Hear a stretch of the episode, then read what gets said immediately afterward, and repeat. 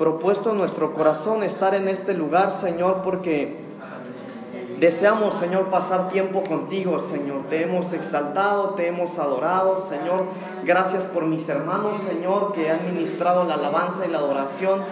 Úsalos, Señor. Gracias porque ellos son de bendición en este lugar, Señor, para llevarnos a tu presencia. Sígueles usando, por favor. expusimos ya, Señor, delante de ti nuestras peticiones. Y ahora, Señor, pedimos por tu palabra, Señor, que tú hables en nuestras vidas, por favor. Glorifícate, Señor, en, este, en esta tarde, en este lugar, por favor, Señor. En el nombre de Jesús te lo pedimos. Gracias, Señor. Creemos en ti, Dios, que así será. En el nombre de Jesús. Amén y amén. Bueno, hermanos, eh, como ya se dieron cuenta, el pastor no está con nosotros y tengo el privilegio una vez más de compartir la palabra. Tomen su asiento, por favor, hermanos. Ahorita vamos a entrar a la palabra. Fíjese que yo quiero en esta tarde compartir con ustedes, eh, más que predicar, hermanos, yo quisiera platicar un poquito. Sí voy a predicar, eh, no me malinterprete. Estoy acá para predicar, ¿verdad? Para exponer la palabra, pero también quisiera, hermano, que platicáramos un poquito porque esto que yo quiero compartir con ustedes, el Señor lo puso en mi corazón. Fíjense, hermanos, que yo... Eh, a mí me cuesta mucho decir que Dios me habló, hermanos. Yo soy muy cuidadoso con eso porque conozco mucha gente que dice, no, Dios me habló. Y empiezan a hablar. Eh, o dicen, no, Dios me habló y por eso voy a predicar. O Dios me habló y me dijo que te dijera esto. Y yo soy muy cuidadoso, hermanos, cuando lo digo porque eh, yo a veces platicando con mi esposa, con algunos hermanos, le digo, yo hermano, yo tiemblo cuando me toca predicar. Pero pero llevo haciéndolo muchos años, hermanos, y no tiemblo por nervios, Dios lo sabe, sino por la responsabilidad que es hablar de la palabra de Dios. Que salga de nosotros una palabra que no venga de parte de Él. Pero esto que yo quiero compartirles, hermanos, es algo que el Señor me, me ponía en el corazón. Eh, el domingo yo compartía con ustedes acerca de los desiertos, ¿verdad? Hablábamos que el pueblo de Israel pasó por varios desiertos y que la iglesia de Cristo va a estar pasando en el desierto hasta que Cristo venga, hermano. Vamos a estar padeciendo, vamos a estar eh, batallando, porque la vida del cristiano es una batalla constante. Eh, abra su Biblia, por favor, hermano, en Isaías capítulo 4. Vamos a leer solo el versículo 1. Yo hoy quiero hablarle, hermanos, un poquito acerca de lo que estamos viviendo como iglesia, eh, pero no iglesia general o no como iglesia de Cristo, sino como iglesia príncipe de paz, como lo que está pasando acá en la iglesia príncipe de paz ahora. Dice la palabra del Señor en Isaías capítulo 4, versículo 1. Dice la palabra del Señor, ¿lo tiene hermano? Póngase de pie por favor, por, por honra a la palabra de Dios. Dice la palabra del Señor, echarán mano de un hombre siete mujeres en aquel tiempo diciendo, nosotros comeremos de nuestro pan y nos vestiremos de nuestras ropas. Solamente permítenos llevar tu nombre, quita nuestro propio. Tome su asiento, por favor, hermanos. Esto que yo quiero compartir con ustedes, hermanos, se los voy a compartir por una razón. Fíjense que algo ha estado pasando acá en la iglesia desde hace unos meses. Yo me acuerdo que hace como medio año ya tal vez nos sentamos a platicar con el pastor, con el hermano Eric, con la esposa del pastor también, con mi mamá. Y hablábamos acerca, hermanos, de lo, de lo que pasaba en la iglesia, ¿verdad? De que sentíamos que nos habíamos como estancado, hermanos, atorado un poquito. Creo que era volumen suficiente, hermano. De hecho, yo soy muy gritón. Sí, oye, ¿verdad, hermana Vitia? Sí, sí, Pues no se, no se necesita mucho volumen. Pero fíjense, hermanos, que a partir de ese momento se programaron las oraciones. Eh, ya se oraba a las 8 de la mañana los sábados, pero se programó para empezar a las 5 de la mañana.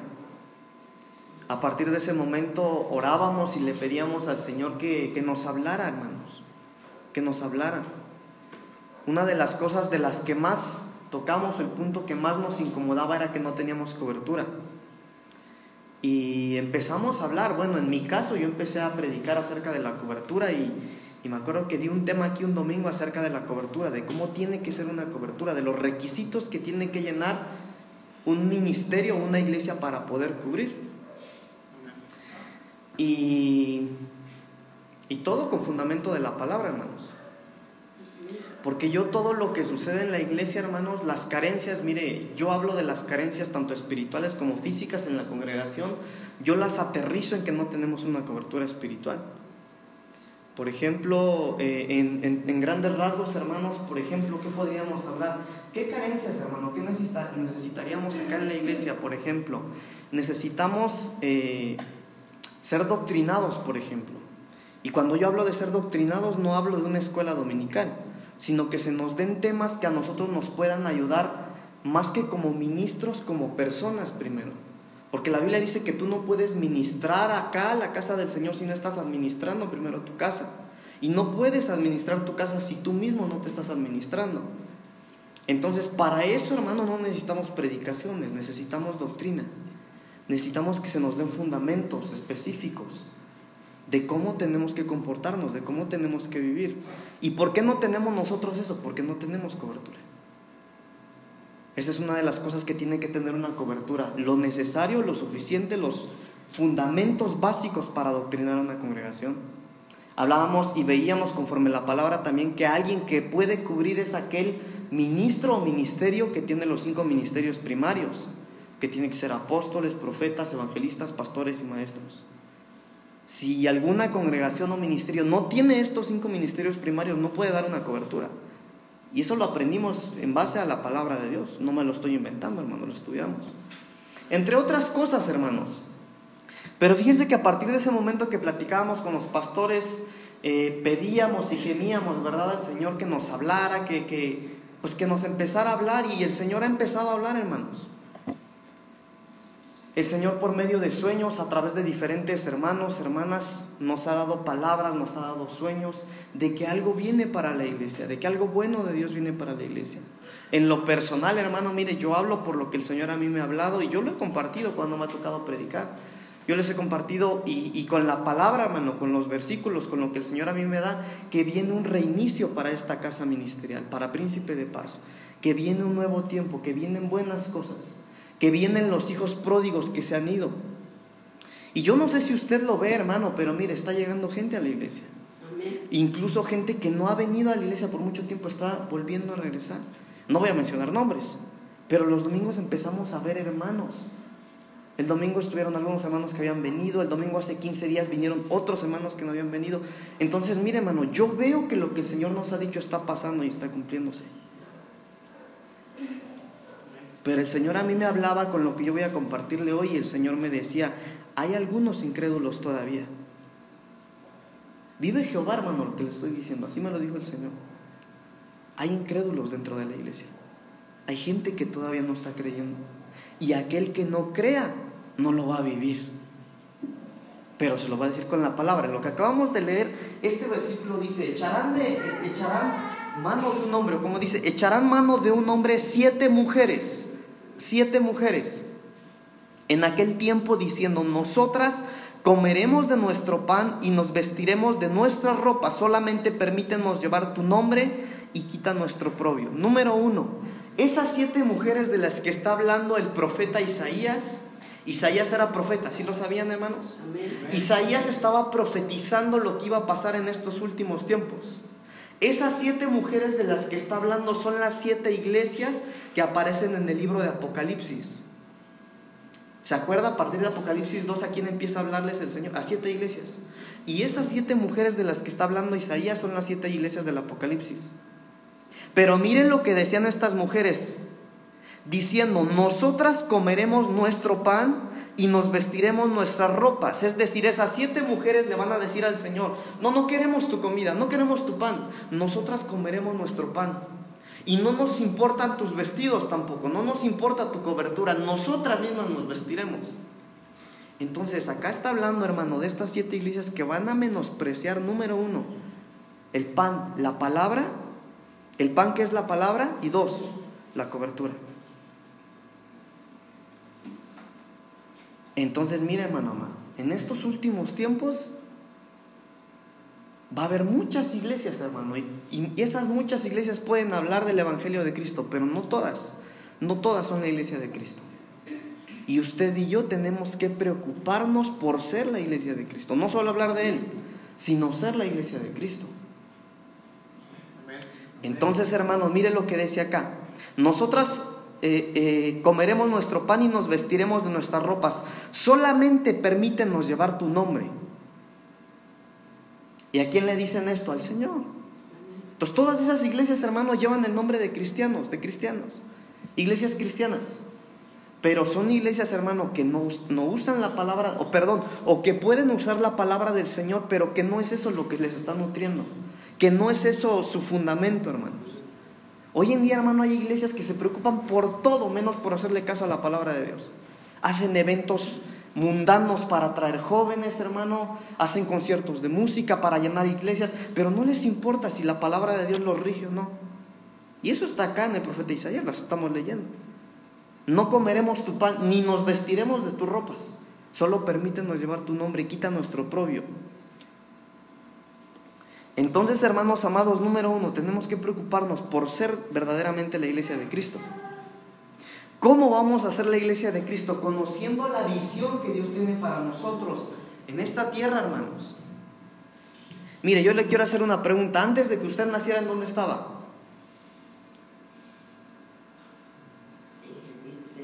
¿Y antes de que estuviera en el vientre de su mamá?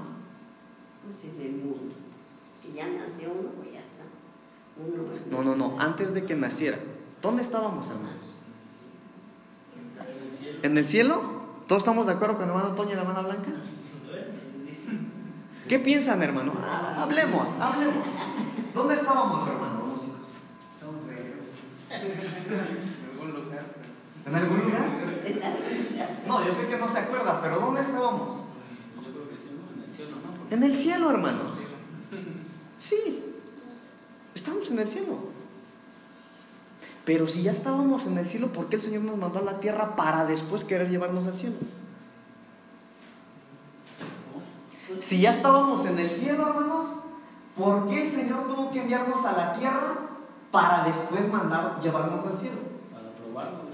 ¿Para probarnos? ¿Qué nos tiene que probar el Señor? Que si éramos fiel. ¿Su, fidelidad? ¿Probar? para probar, para para ver si nosotros somos fieles a Él.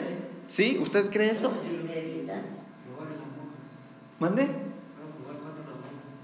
Para probarnos cuánto le amamos. Mire, sí hay un propósito, hay una visión por la que estamos usted acá y yo. Y la Biblia describe muchas cosas dentro de esa visión, hermanos. No es el tema, no le voy a hablar de eso. Pero mire, la visión de Dios para acá, para nosotros en la tierra número uno, es salvarnos. Es que seamos salvos. Y la encomienda de nosotros para con la gente de allá afuera es hacer que ellos sean salvos. ¿Ok? Entonces, número uno, salvación. Pero también el propósito de Dios es que usted y yo seamos arrebatados por Él. No solo ser salvos, sino ser de la iglesia que va a ser arrebatada para ser la novia de Cristo. Entonces son dos cosas diferentes. Una cosa, hermano, es llegar y ser salvo. ¿Cómo recibimos la salvación, hermanos? Recibiendo a Jesús. Si tú recibes a Cristo en tu corazón, automáticamente eres salvo. ¿Y cómo puedes ser arrebatado tú? Son dos cosas diferentes. La salvación es un regalo de Dios, eso es por gracia, tú no necesitas hacer nada. Ya todo lo hizo Jesús en la cruz. Aquel que te diga que necesitas hacer algo para ser salvo es un mentiroso. Jesús lo hizo todo. Solo necesitas aceptarlo a Él. Entonces, mire hermano, la salvación es un regalo, el arrebatamiento no. Para ser arrebatados, no todos van a ser arrebatados. El arrebatamiento es un galardón para aquellos que se esfuerzan. Para las obras, nuestras obras. Sí, del cómo, del qué tanto te estás esforzando tú para llegar a ser de la iglesia de Jesucristo. Entonces, mire hermano, ¿por qué le estoy hablando de esto? Porque necesitamos entender la visión. Yo le decía, no le voy a hablar un poquito de la iglesia en general, sino de la iglesia príncipe de paz. Necesitamos meternos a la visión que como iglesia tenemos. De lo que el Señor nos ha dicho. Mire, tenemos que ser necios, hermanos. Necios, necios, necios cuando Dios nos habla que si el Señor nos dice algo, hermano, creerlo con todo nuestro corazón y aferrarnos a lo que el Señor nos dijo. Porque si no, hermano, Mire, solo podemos ver pasar que el Señor va y no va a pasar nada. Podemos, hermano, incluso pasarnos aquí, hermano, meses o años. Mire, perdóneme, con todo el respeto lo digo. A lo mejor hay hermanos aquí que llevan años, hermano, años orando por un, algo en específico. Y no es que Dios no nos lo quiera dar, sino que no podemos tener acceso a eso por no estar dentro de la visión de Dios en nosotros. Porque Dios nos ama, hermanos. Miren lo que dice la palabra del Señor en Lucas. Dice, si vosotros siendo malos, dice, sabéis dar buenas dádivas a vuestros hijos, ¿cuánto más vuestro Padre Celestial? Y mira los ejemplos que pone. Si tu hijo te pide un pan, no le vas a dar una piedra. ¿Verdad que no? Aunque usted sea malo, hermano. Que no es malo, ¿verdad? Si usted es bien lindo. Pero fíjese lo que dice la palabra del Señor. Si vosotros, siendo malos, saben hacer bien con sus hijos, ¿cuánto más yo voy a hacer bien con ustedes? Pero ¿por qué a veces no recibimos lo que pedimos, hermanos? ¿Por qué a veces llevamos mucho tiempo, hermano, en tribulación? Es cierto, hermano, que vamos a estar viviendo en los desiertos. Y la promesa de Dios es que en el desierto nos, va a estar con nosotros y nos va a ayudar. Pero hermano, a veces no salimos del desierto no porque Dios no nos quiera sacar, sino porque nosotros no estamos dentro de la visión. No nos esforzamos. No nos esforzamos. No, le creemos a Dios. ¿Se acuerdan, hermanos, que mi esposa acá predicó hace 15 días o 3 semanas acerca de creerle a Dios? Y me impresionó un versículo que mi esposa usó que decía, y que porque unos no creyeron, Jesús no hizo milagros ahí, dice. Hermano, no lo hizo porque no sabían de Biblia. No lo hizo porque llegaron tarde a las reuniones. No, dice la Biblia que no hizo muchos milagros porque ellos no creyeron. Entonces a veces Dios no puede hacer nada en ti y en mí porque no creemos. También una de las palabras que el Señor nos dio acá, hermano, cuando nos habló del llamamiento de, de Pedro, es que algo que le estorbaba a Pedro cuando Jesús lo llamó y que quería mostrarle su gloria era su experiencia. El Señor le dijo, mira Pedro, yo sé que te desvelaste toda la noche, pero sube las redes a la barca y vámonos. ¿Y qué le dijo Pedro? ¿Qué te pasa Jesús? Si toda la noche hemos pescado. Mire, yo me imagino a Pedro, la Biblia no lo dice. Pero yo me imagino a Pedro que dentro de él pensó, uh, si yo soy pescador de años, tengo aquí a mis trabajadores y mis dos barcas, y este me dice que yo me meta otra vez y vengo de pescar, no tengo nada, y toda la noche me pase allá. Entonces a veces nuestra experiencia, hermanos, impide a que Dios pueda hacer la obra en nosotros. Porque ya sabemos tanto que todo lo que sabe, mire, hay gente que sabe tanto que ya no cree ni en todo lo que sabe, hermano. Entonces a veces no es que Dios no quiera hacernos un bien, sino que no lo hace porque nosotros se lo impedimos, porque no creemos. Hermana, sus hijos pronto van a llegar a la casa del Señor. No, quién sabe, hermano Pablito. Yo los veo muy lejos. Si ahora ya le hablo de Dios, ya no me escuchan. Dejamos de creer. Empezamos a murmurar como en el desierto, como veíamos el domingo.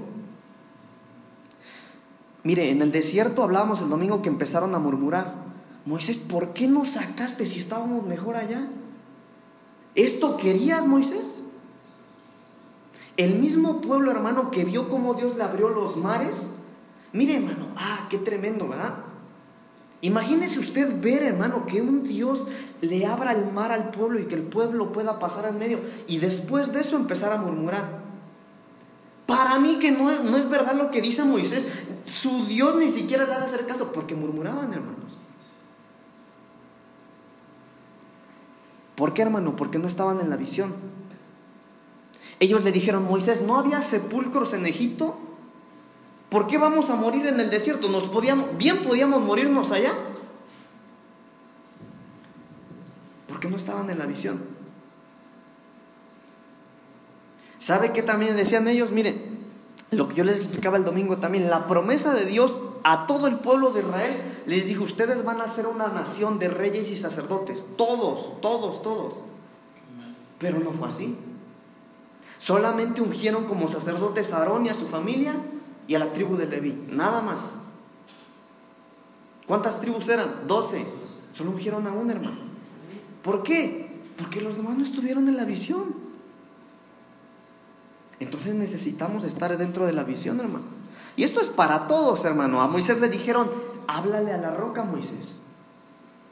Y Moisés desesperado, molesto, enojado, hermano, la golpeó. Y yo no sé si usted sabía, pero por golpear la roca, hermano, Moisés no entró a Canaán. Solo por ese error, solo por eso. Entonces, hermano amado, es necesario que usted y yo estemos dentro de la visión. Quiero hablarle un poquito acerca de Tomás. Hermano, híjole, ¿cómo hablo yo, verdad? Ya son siete y media casi. Tomás, lo importante de estar dentro de la visión. Entonces, mire, hermano, ¿cuál es la visión ahorita de la iglesia Príncipe de Paz? Esforzarnos, que vienen buenos tiempos. Y en, ese, en medio de esos buenos tiempos, hermanos amados, ustedes pueden y van a recibir lo que ustedes han pedido. Pero póngale fe a eso. No importa, hermano, qué tan lejos tú puedes ver que Dios te responda. Pero si Dios, hermano, mire, ¿cómo se lo explico, hermano? Imagínese cuando Jesús, hermano, iba pasando por las ciudades. Mire el ejemplo.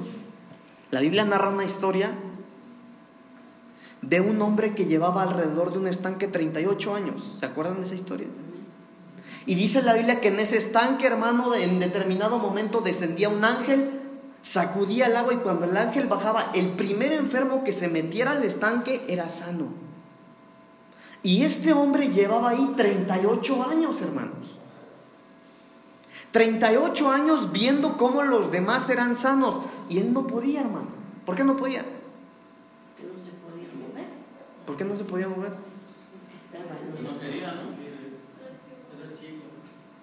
No. ¿Qué tenía? Ciego, este. ¿Flojera? No, no, estaba enfermo.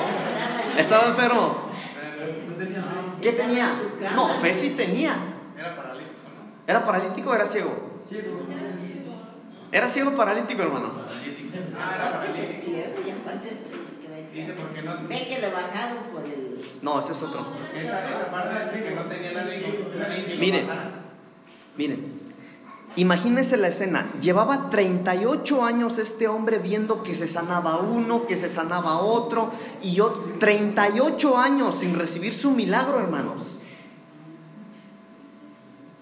Y cuando Jesús llegó por ahí, hermano, imagínese usted, era la oportunidad de su vida, hermanos.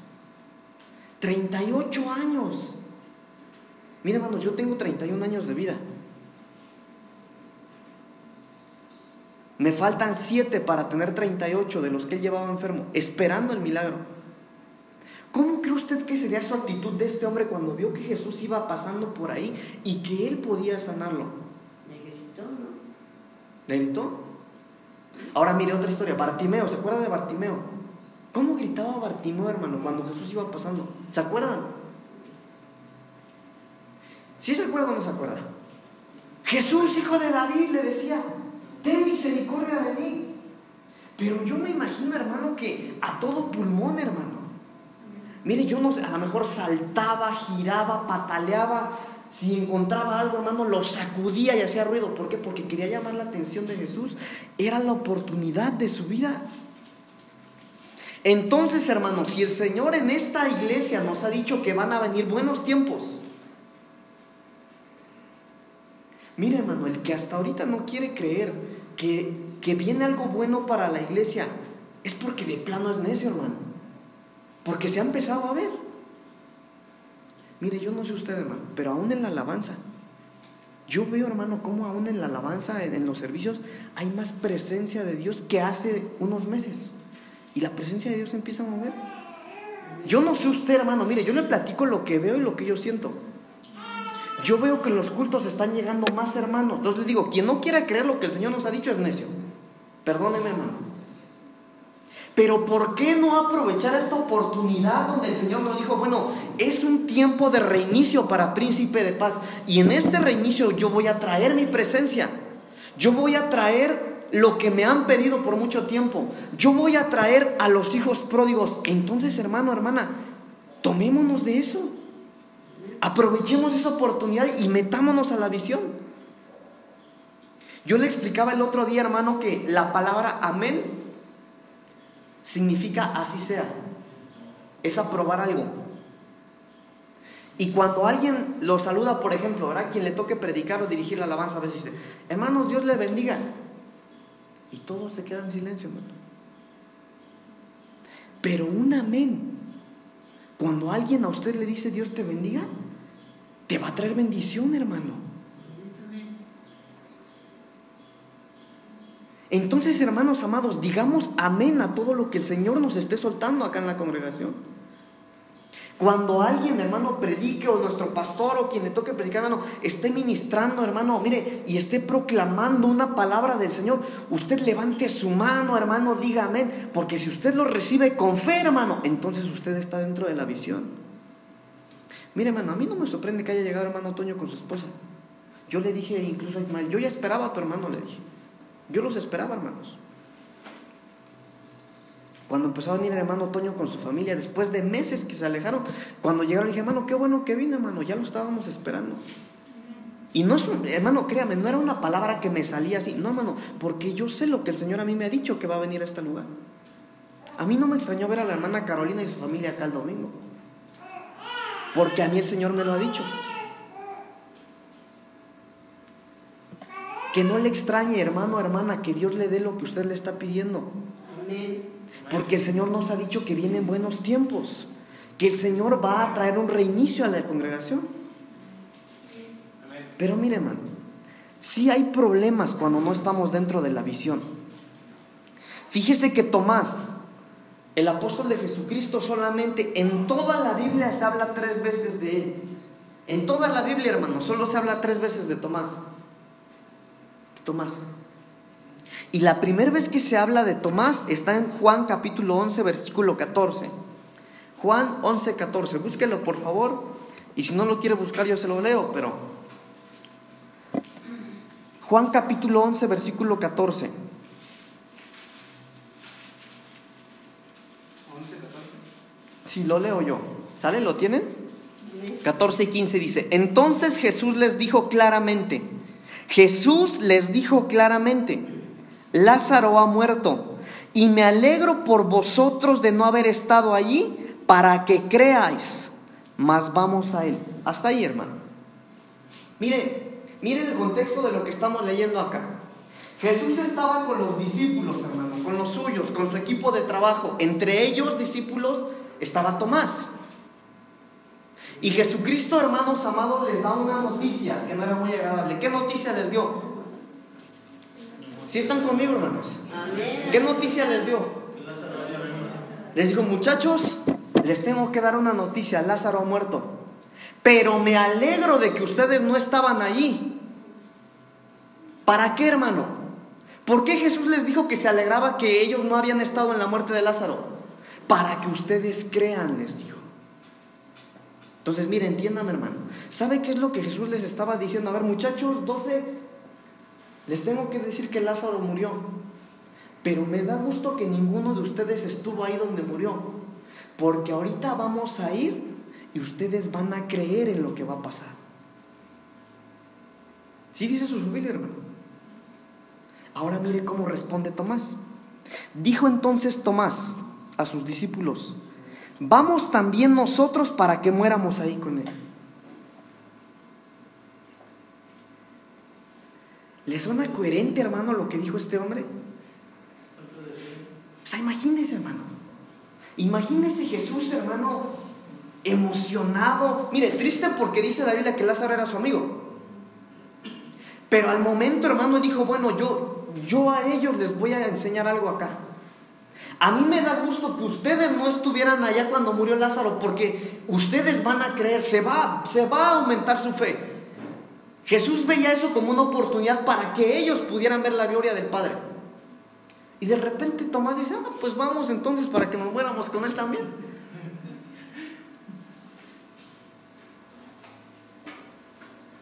Tomás no estaba en la visión, hermanos. Tomás no estaba en la visión. Estaba muy lejos.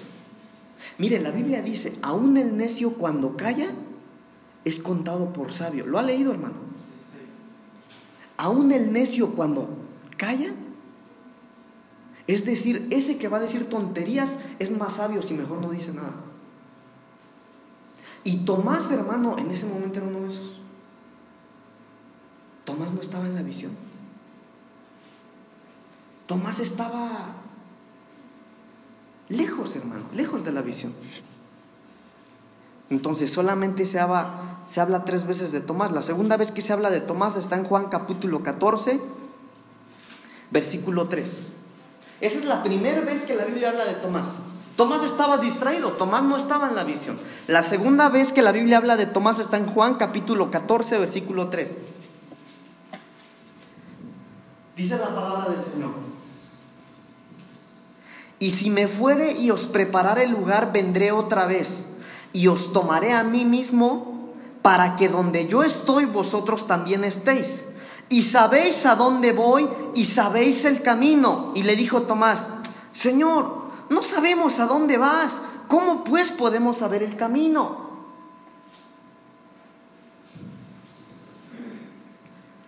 Mira, hermano, diría el chavo, qué bruto, póngale cero, ¿verdad? Perdón, hermano, ¿cuánto tiempo caminaron los discípulos con Jesús? ¿No cree usted, hermano, que Jesús les tuvo que haber ministrado algo espiritual a sus discípulos? Porque Jesús acá les estaba hablando de algo espiritual. Mire lo que Jesús les estaba diciendo, hermano. Y si me fuere y os preparara el lugar, vendré otra vez. Y os tomaré a mí mismo para que donde yo estoy, vosotros también estéis. Y sabéis a dónde voy y sabéis el camino. ¿De qué está hablando aquí, hermano? Porque Él es el camino. Él era el camino, ¿verdad?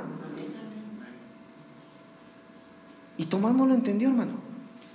Tomás le dijo, Señor, pero si no sabemos a dónde vas, entonces ¿cómo vamos a saber el camino si ni sabemos a dónde vas? Tomás no estaba en la visión, hermanos. Tomás no estaba en la visión. Ahora mire, hermano, el no estar en la visión, el no estar en la visión de una iglesia o en la visión de lo que el Señor está haciendo, eso puede ser, hermano, el peor error que un cristiano puede cometer. De verdad.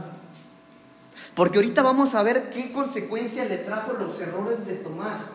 Y es uno de los peores errores que nosotros podemos tener, hermanos.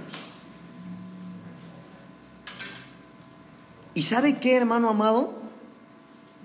Tomás no se había dado cuenta que el camino era Jesús. Que Él era, hermano, el camino a seguir. Y Jesús les estaba hablando de eso. Jesús les estaba diciendo, ustedes saben el camino. Y ustedes van a ir a donde yo voy, pero yo tengo que ir antes a hacer la morada. Y Tomás dice, pero ¿de qué me estás hablando, Jesús? Si no me es el camino, entonces ¿cómo voy a saber yo a dónde ir? Entonces él no había entendido nada, hermano. ¿Por qué? Porque no estaba en la visión, estaba distraído. Y entonces, hermanos amados, si usted o yo nos distraemos en lo que el Señor nos habla, hermanos, nos vamos a perder de lo que el Señor a nosotros nos está prometiendo. Mire, por ejemplo, hermanos, si el Señor en esta iglesia nos ha dicho que van a venir los hijos pródigos y usted está distraído o está distraída, hermano, ¿distraído en qué? Bueno, usted puede estar distraído en el trabajo, usted puede estar más distraído, hermano, eh, escuchando predicaciones en internet que no le edifican, sino que le meten un montón de tonterías en la cabeza. Y si usted está distraído, hermano, y usted está pidiendo por su esposo que es inconverso, por sus hijos que son inconversos, o por alguien que usted quiere que busque a Dios y lleva años orando por él, y la palabra de Dios nos ha dicho acá que van a venir los hijos pródigos, si usted está distraído no va a saber que el Señor se refiere a esos por los quienes usted ha orado. ¿Me doy a entender, hermano? Pero si el Señor ha dicho que van a venir los hijos pródigos, usted póngale fe a eso. Señor, ahí vienen mis hijos. Aleluya. Señor, ahí viene mi esposo. En esos, Señor, hijos pródigos que tú has dicho, viene la persona por la que yo he estado orando, Señor, que va a venir a tus caminos. Porque si no lo toma usted así, entonces puede que usted esté distraído como Tomás. Y el estar distraído, hermano, nos trae consecuencias terribles. La tercera y última vez que se habla de Tomás en la Biblia está en el Evangelio de Juan capítulo 20, versículo 21. Juan 20, 21.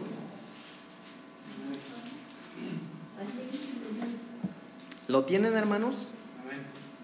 Dice la palabra del Señor. Bueno, me espero a que lo tengan para que leamos todos. Me voy a quitar mi chamarra, hermano. ¿eh? Ya me dio calor aquí. Dice la palabra del Señor. Entonces Jesús les dijo otra vez, pasa a vosotros, como me envió el Padre, así también yo os envío. Y habiendo dicho esto, sopló y les dijo, recibid el Espíritu Santo. A quienes remitiereis los pecados les son remitidos, y a quienes se los retuvieres les son retenidos. Ahora mire, levánteme un poquito a la vista, hermano. Esto que Jesús estaba haciendo en esta parte de la Biblia era lo más impresionante que había hecho él en todo el ministerio de sus apóstoles. Jesús ya había vivido con ellos, había caminado con ellos, ellos habían visto cómo Jesús ministraba liberación, cómo Jesús sanaba enfermos. Hermanos, pero esto que está sucediendo en esta parte de la Biblia es una cosa, una. Jesús les ministró la llenura del Espíritu Santo. Porque dice la Biblia, hermanos amados, que Jesús sopló, dice, como dice ahí, hermano, versículo 23, 22. Y habiendo dicho esto, sopló y les dijo, recibid al Espíritu Santo. Ahora mire, hermano, recibir al Espíritu Santo, hermanos amados, es otra etapa del cristianismo. Imagínense nada más, hermano, qué tan importante qué tan necesario es que nosotros como hijos de Dios recibamos al Espíritu Santo. La Biblia dice en Efesios que cuando nosotros aceptamos a Cristo en nuestro corazón somos sellados, dice, con su Espíritu. Recibimos el sello del Espíritu Santo. Pero ese es el sello del Espíritu Santo. Después viene la llenura del Espíritu Santo. El ejemplo está en Hechos capítulo 2. Dice que 50 días después de la ascensión de Jesucristo estaban ahí reunidos. Ah, pero la indicación fue una. Jesús les dijo, no se vayan de aquí. No se muevan de aquí hasta que venga sobre ustedes la promesa del Padre, que era la llenura del Espíritu Santo. Y dice que estaban ahí reunidos y congregados, hermanos. Y vino sobre ellos el Espíritu Santo. Y a partir de ese momento, mire, ahí empiezan los dones del Espíritu. ¿Se acuerdan que hablamos de los dones del Espíritu? Ahí empiezan los dones del Espíritu. Por eso es que nadie que tenga la llenura del Espíritu Santo puede tener dones. Nadie, hermano. Puede tener talentos, pero no dones.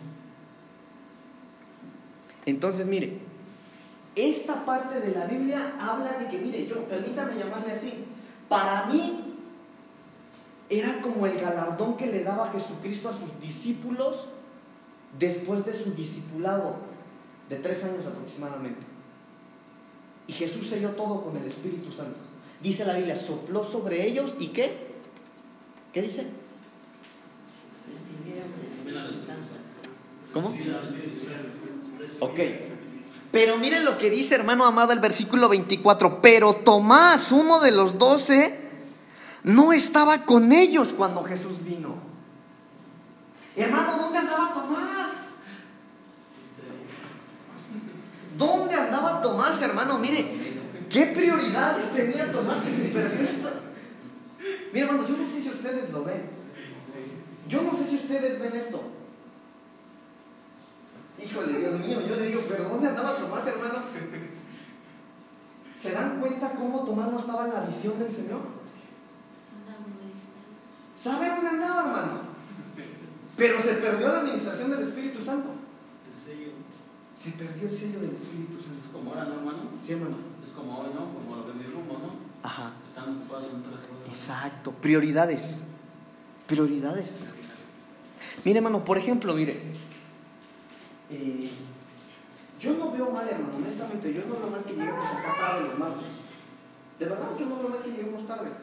Porque a veces mm, trabajamos, entre semana trabajamos, nos cuesta, hermano. Algunos hermanos no llegan acá porque de plano no pueden. Pero que el domingo alguien llegue tarde, hermano. Eso sí lo veo mal. Yo, Pablito, ¿eh? Yo sí lo veo mal. ¿Sabe por qué, hermano? Porque es el día del Señor. Y mire, hermano, que uno como, como hermano, ¿verdad? Porque yo soy un hermano de usted. Yo no soy su pastor, yo no soy ministro de esta congregación, soy su hermano. Pero nosotros ya nos conocemos, hermanos. Y esto se lo digo con mucho amor. Pero hay gente, hermano, que de verdad le gusta llegar tarde. No es que no pueda llegar temprano, no, no quieren. No quieren. Jamás, hermano, ha llegado puntual, jamás. Porque hay gente que siempre llega temprano y de repente llega tarde. Ah, de repente. Sí, no pudo llegar temprano. Porque es raro que el hermano o la hermana llegue tarde. Pero hay gente que es rarísimo que llegue puntual. Prioridades. Hermano, yo veo esto y digo, ¿dónde andaba Tomás, hermanos? ¿Dónde andaba Tomás que se perdió, hermano? Mire, es como la graduación de los muchachos. Estos, los discípulos, hermano, ya habían acabado su, su, discipulado con Jesucristo. Ya lo habían terminado. Y eso era como la graduación, hermano, que Jesús les iba a poner, no sé, mire, una, acá una medalla o algo, veámoslo así. Pero en ese día de la graduación Tomás no estuvo. ¿Quién sabe dónde andaba, hermanos? ¿Y de qué se perdió? Ay, hermano. Imagínese, hermano. Ese es el problema de la gente que no está en la visión. Por eso usted y yo, hermano amado, tenemos que estar dentro de la visión de la iglesia. Tenemos que estar dentro de la visión de la iglesia. ¿Cómo, hermano? ¿Cómo puedo yo meterme dentro de la iglesia? Número uno, no nos veamos como extranjeros, hermanos. A veces, hermano, mire, venimos acá, nos saludamos, o a veces ni nos saludamos, ¿verdad? Nos vamos. Entonces metámonos. Es que el hermano no me saluda, salúdelo usted. Seamos hermanos platiquemos, convivamos. Si usted no puede por su trabajo algo, hermano, mire, tomémonos un tiempecito, hermano. Mire, hermano, a propósito, a propósito el Señor nos hizo diferentes a cada uno. Pero ¿sabe para qué? Para que nos enriquezcamos entre uno, unos a otros. Lo que yo no veo lo ve el hermano Beto, lo que no vemos nosotros dos lo ve la hermana Vitia, lo que no vemos nosotros tres lo ve la hermana Sandra. Y a propósito el Señor nos hizo diferentes, hermano. No para que nos critiquemos, no para que nos juzguemos. Es cierto que a lo mejor va a haber diferencias. No, bueno, yo no comparto lo que piensa el hermano Pablito, pero eso no, no quiere decir, hermano, que usted no me salude o que no me hable.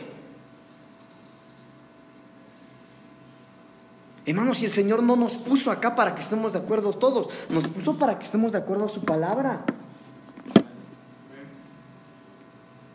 La importancia de estar en la visión de la iglesia. ¿Cómo puedo estar yo en la visión de la iglesia, hermano? ¿En qué estás sirviendo tú en la iglesia?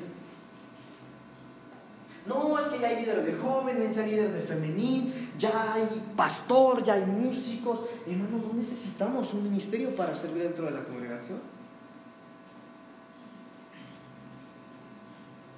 Gracias a Dios por los que estamos en la lista de talento y de aseo. Y si usted nos sirve, hermano, empecemos a servir. Eso es estar dentro de la visión. A veces, hermano, en la, iglesia, ¿verdad? Eh, a veces algunos hermanos, yo creo que se les olvida o a veces no pueden hacer el aseo que les toque, no pueden, hermano, porque sucede. Pero a veces cuando hay basura en las bancas, hermano, la vemos, qué bárbaro, ¿a quién le tocaba el aseo que no lo hicieron?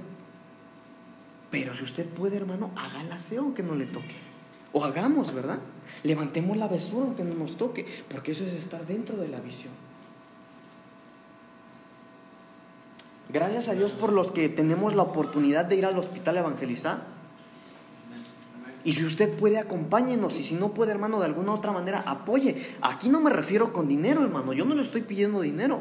Si usted puede y el Señor lo pone en su corazón, hágalo. Porque es estar dentro de la visión. Pero si no es así, hermano, Mire, usted puede hacer algo más. Si usted no tiene dinero para apoyar el ministerio de evangelismo, si usted no puede ir, hermano, acérquese con el hermano Eric o conmigo, que somos los encargados del hospital, o con el hermano Ricardo de los anexos. Dígale, hermano, deme una lista, por favor, de los enfermos del hospital o de los anexados, que yo voy a orar por ellos.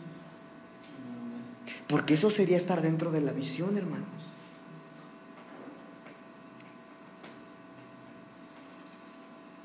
No sé qué nos vaya a pasar como Tomás, ¿verdad? Hermano, Dios nos libre, hermanos.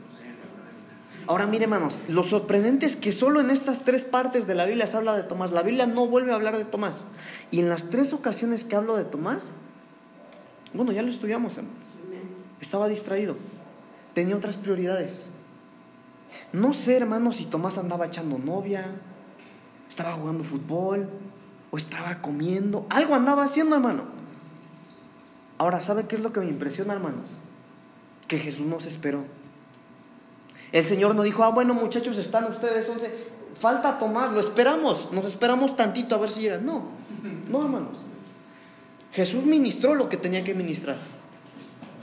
Por eso yo le digo a usted, hermano, hermana, usted que ha estado pidiendo y gimiéndole al Señor por mucho tiempo, hay una incomodidad en su corazón, hermano. Ahora que el Señor nos ha dicho, hermano, que vienen buenos tiempos para esta iglesia, créalo con todo su corazón.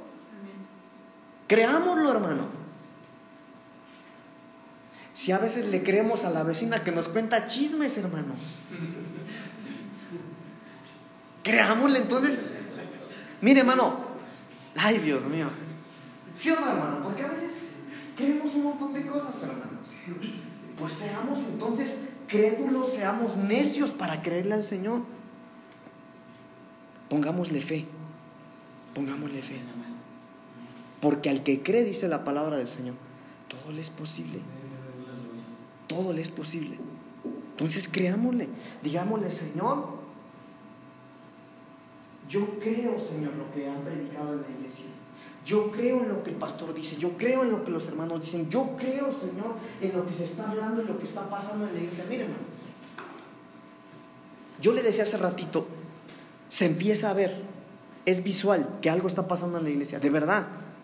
La presencia de Dios se mueve, los hermanos llegan, hermano, gente que estaba desanimada está volviendo, gente que no nos imaginábamos está viniendo, hermano. Sí, eso el Señor ya no los había dicho, pero a lo mejor usted no, no había eh, o estaba fuera de la visión como Tomás, por eso no había reflexionado en eso, pero no más. Porque si usted sigue fuera de la visión, hermano, puede que usted se pierda lo que el Señor nos ha dicho que va a traer. Pero ahora, estar dentro de la visión también es prepararnos para lo que va a venir. Yo le decía el otro día, hermano, yo creo, con todo mi corazón, creo que va a venir la gente. Creo que va a haber más jóvenes, que va a haber más niños, que va a haber más adultos. Yo lo creo, hermano, porque eso es lo que el Señor nos ha dicho. Pero ¿qué vamos a hacer, hermano, con 30 niños? Si apenas hay una maestra que puede con 5. ¿Qué vamos a hacer, hermanos amados, con este lugar tan pequeñito y con estas sillas que el domingo a veces los hermanos ya jalan bancos acá? ¿Qué vamos a hacer, hermano, con los poquitos que somos y a veces no hay ni papel en los baños? No hay una persona que se levante que diga, ah, bueno, se llenó, hermano. A veces llega la gente allá atrás, hermano, y se quedan parados porque no saben dónde sentarse, pero acá hay lugar. Falta una persona, hermanos amados, que diga, bueno, yo puedo servir en eso, yo voy a estar en la puerta pasando a los hermanos y recorriendo para que todos ocupemos un lugar. ¿A qué me refiero con esto, hermano? Estar dentro de la visión también es prepararnos para servir a los que van a venir. Mire, yo le quiero contar un testimonio para la gloria de Dios. Cuando yo me convertí a Cristo, hermano, yo tenía 16 años en Estados Unidos. La iglesia era pequeñita. Era una misión, no era una iglesia, hermano. Éramos como, o eran como 14 adultos. Éramos como tres jóvenes. Bueno, más bien éramos tres jóvenes. Cuando yo llegué, ese joven era una muchacha y era un muchacho y eran novios. Y el muchacho era líder de jóvenes, aunque solo era su novia era él, él era líder de jóvenes. Y cuando yo llegué a la iglesia, el pastor me dice, hermanos, vamos a dar un curso de liderazgo juvenil, dijo el pastor. Ah, pues ahí voy yo. Y empecé a estudiar, empecé a prepararme, hermano. No sé ni por qué lo hice, hermano, pero lo hice. Me acuerdo que como al mes, hermano, de que empezamos a estudiar ese curso de liderazgo, hermano, el hombre, el muchacho y la muchacha se pelearon y como eran novios se fueron de la iglesia. Y el único joven que quedó fui yo. Tenía 16 años. Y me acuerdo que cuando no había más jóvenes más que yo, el pastor me dice, Pablito, tú vas a ser el líder de jóvenes, hijo. Pero ¿cuáles jóvenes, pastor? Pero yo me la creí, hermanos. Yo me la creí.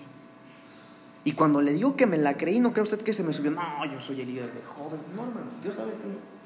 ¿Sabe qué fue lo que hice, hermano? Y Dios sabe lo que le voy a contar. Yo tenía carro. Y todos los viernes en la mañana yo me salía a caminar en la madrugada, me salía a caminar cuatro horas para subirme a un cerrito. Y era ilegal, yo no lo sabía. Me subía a un cerrito a orar Y desde el viernes en la mañana me bajaba hasta el domingo en la tarde. No llevaba tortas, no llevaba aguas, no hermano. Me iba a orar. ¿Sabe por qué? Porque yo iba a ser el líder de jóvenes, aunque no había jóvenes. Y en un año y ocho meses teníamos en la iglesia 426 jóvenes, hermano. Vive Dios lo que le estoy diciendo.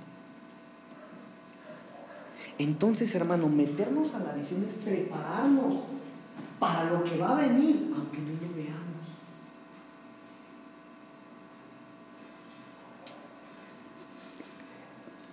Yo sé que hay hermanas acá que quieren ver a sus hijos aquí en la iglesia, ¿verdad?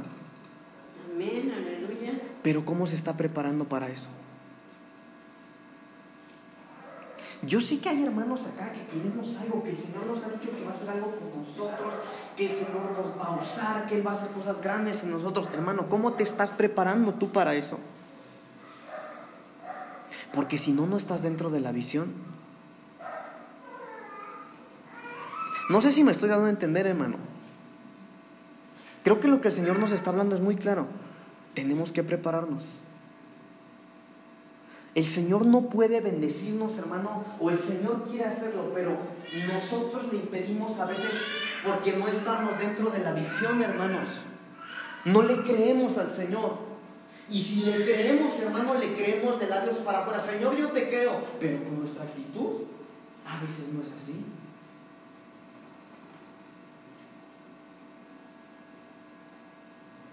Entonces necesitamos meternos, hermanos, a la visión. De Dios, número uno, de Dios.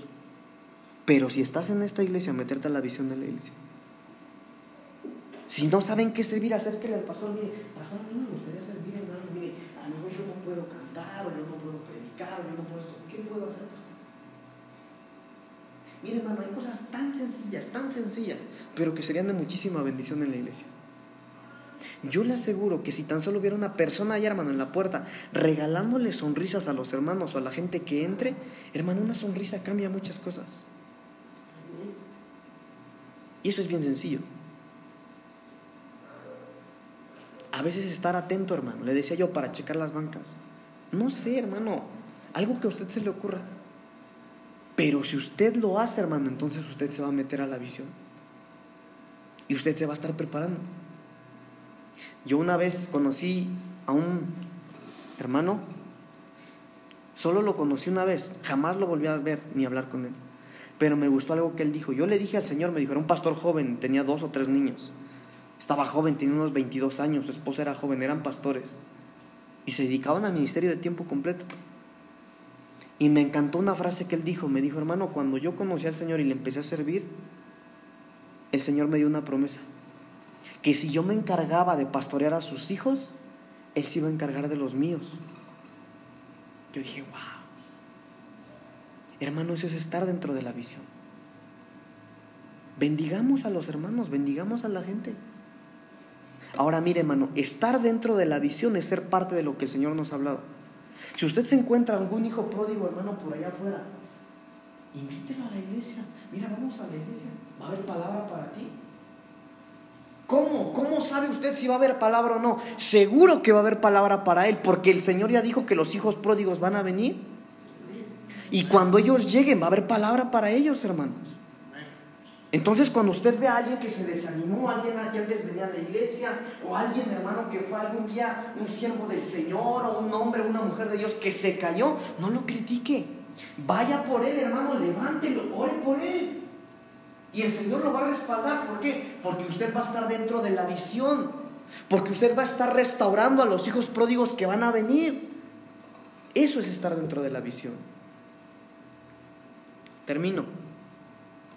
Estar dentro de la visión es meter a aquellos que no lo están también.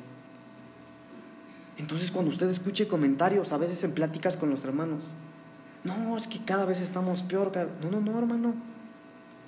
Si viene un buen tiempo para la iglesia, el Señor ha dicho que todo va a cambiar, que los hijos pródigos van a volver y que en este lugar su presencia va a abundar.